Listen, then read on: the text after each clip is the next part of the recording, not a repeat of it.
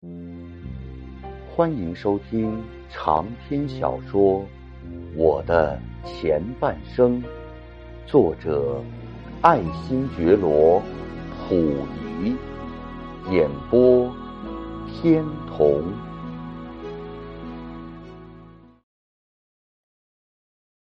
接下来，咱们就说说给肉蛋践行的事儿吧。那什么叫做肉蛋呢？这“肉蛋”两个字，当然不是我们中华民族现在通用的语言。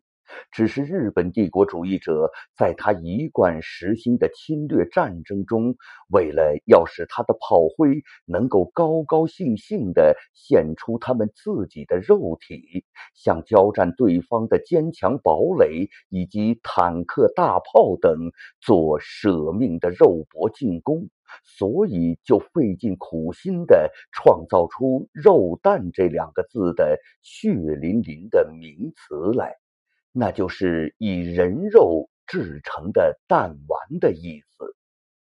这一名词的诞生，是远在日本帝国主义的大陆侵略政策开始迈出了第一步的时候，也就是日帝和沙俄在我国的东北神圣的领土上从事苟争时事的帝国主义战争的时候。自从那些嗜血成性的日本帝国主义分子创造出这样一个带有诱惑性的欺骗人去做那所谓殉国英雄的罪恶名词以来，一直到一九四五年的八月，日本法西斯的统治势力完全崩溃为止，总是在他的报纸、书刊、杂志和广播的。反动宣传之中，经常拿着“肉弹”两个字作为鼓动、蛊惑别人替他卖命的有力工具。后来，当日寇在进行太平洋侵略战争时，因为他在各个战线上都逐渐出现了总崩溃的征兆，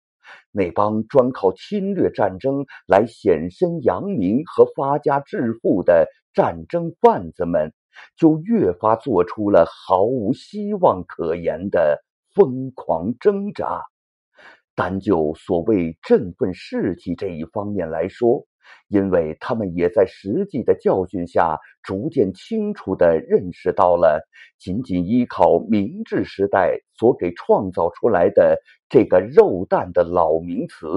到了这个时候已经是作用不大了。诱惑性成分也一天天的减退下来，于是更搜索枯肠，陆续的制造出一些能够给当时炮灰继续打气的骗人卖命的新名堂来。例如，对于在侵略战争中能够在法西斯军官的命令指挥下拼命残酷的屠杀被侵略国家的人民。能够豁出死命侵占人家国土，因而遭到正义逐级的法西斯炮灰，则把他们尊为军神，甚至还因乎如意算盘的需要，特别替其中某些人设立了专词，借以大肆的进行反动宣传，来玩弄拜死人给活人看的骗人的把戏。又如，为了鼓励侵略军中的混小子拿肉体去和坦克摔跤，或是鼓励他们用自己的飞机以急降下的方法等和军舰做同归于尽的冲撞，或是鼓励他们拿落伍的旧式歼击机和对方的新式强大的轰炸机做空中的碰头会等等。于是便又制造出所谓的“体当”，就是舍身撞击之意。不言而喻，日本帝国主义分子就是这样的想利用法西斯侵略军士兵那不值钱的肉体与生命，去和交战对方价值不资的军舰、飞机、坦克等进行所费无几的。不等价交换的战场买卖，在一九四五年，当日本帝国主义的全面土崩瓦解已渐次迫近眼前的时候，在关东军内，当然也无例外的分批培养了许许多多专供廉价肉弹之用的候补牺牲者，准备在他们受训结业之后，便把他们运到别人的国土上去做那代价有限的体当之用。有一次，日本关东军司令部竟会在志竭力弹之余，突然就妙想天开的想起利用我这个汉奸伪皇帝给那些炮灰打气的新方法来。于是吉冈安直便来告诉我说。这批准备运往南阳一带去送死的炮灰，在他们临登上死路之前，将要到尾宫来见我，并叮嘱我说：“我也应该对他们加以鼓励。”当这批被迫从事所谓体当的肉蛋如约来到之后，我也就忘记了自己究竟是哪国人，便装模作样的向他们说出了一篇替民族敌人鼓舞士气的无耻的鬼话来。大意我还记得是希望你们要为大东亚圣战贡献出全部的力量，包括性命在内，来完满达成所谓圣战的最后胜利。同时还盲目的赞美了他们的忠义勇敢和不怕牺牲的日本武士道精神。尽管我口口声声说出了日本法西斯分子所极端悦耳的所谓好话，但是那些受欺骗、逼迫、即将去打那有死无生牺牲仗的肉蛋们，在他们的每个人脸上，却是完全充满了悲惨、凄凉、有苦说不出的异样的神情。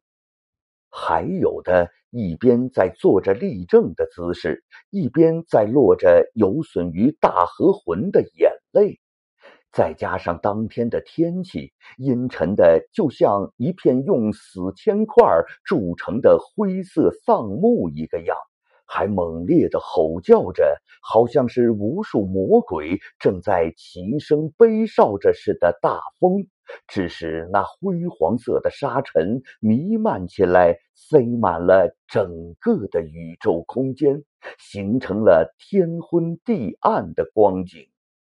同时，在伪宫同德殿的大门旁，更堆有一堆堆防范空袭的沙袋和土囊，这就更加助长了末日将临的沉重空气。我想啊。不但是那帮已在勾魂牌上被注了册的炮灰，会触景生情的生出一种只有个人才能知道的会心感觉。就连我这个身居伪宫、不至有生命之余的嘴皮上的勇士，以第三者说便宜话的心情来扮演这出送人死的丑剧时，也暗暗的感到有一种说不出的沉重空气在压迫着我。当我朗诵了那篇既空虚又鬼气逼人的劝人送死文后，还像是和死人做诀别仪式似的，一同和他们干了杯，并厚着脸皮、丧脸寡耻的和他们一同发声喊了三声“日本天皇陛下万岁”，然后这幕丑剧才算是闭了幕了。而这个把专门骗人、逼人赴死当做家常便饭的吉刚，这个专门把说昧心话当做唯一拿手的吉刚，大约是怕我看到了肉蛋的两目流泪，而致产生对于皇军勇士的怀疑，便装出了一副感慨无量的神气，对我说。他们呀，是因为听到了满洲国皇帝的亲口鼓励，所以呢，才被感动的流出了日本男子的眼泪来的。真是鬼晓得，这种打肿了脸充胖子的遮羞语，就是一个几岁的孩子也会觉得，他这种目动而言似的空法罗中，也是蕴含有相当的话难出口的空虚悲哀的吧？也真亏他这样的口是心非说得出啊！而我居然也会对他这样的鬼话深入心通的点手者在，像我这样忠实替敌人服务、给敌人的炮灰注射强心剂的力敌行为，并不止这一次，前后一共恬不知耻的同样做了两三次之多嘞。总的说来呀。我不但是把汉奸所独具的忠顺奴才相，在那十四年的卖国求荣的罪恶生活中，毫无遗恨的做到了满点的程度，并且还在敌人濒临垮台之前，别开生面的做了几次如上所述的超越了国际界限的特别的出力帮忙。这不是一个出色的空前大汉奸，又是什么呢？回想一下，十四年以来，我对日寇一贯的千依百随，从无厌色，期但把东北广大人民的利益全部卖尽点光，把我东北的一切主权都毫不吝惜的双手断送殆尽。并且还助纣为虐的替日寇的一系列侵略政策带头铺平了道路，致使日本帝国主义分子的凶焰越来越嚣张的逐次覆遍了我祖国的大半国土，毁灭了多少祖国同胞的宝贵生命啊！至于人民的血汗财富，更是不知曾经遭到怎样的严重损害。既以这一件事儿而论，我的罪恶就足够又足够的了。更何况，当日本帝国主义侵略势力的覆灭迫近眼前的时候，我更超出了过去历史上卖国立敌的范围。竟自发展到了教育敌人、鼓励敌人，使之更进一步的向亚洲各国人民去做那更疯狂的血腥侵略。这岂不等于当上了伪满傀儡皇帝还不算，更兼上了鼓励日本法西斯强盗卖命的义务军事教官吗？最小限度，日寇溃灭命运的延缓，也是与我有着重大关系的呀。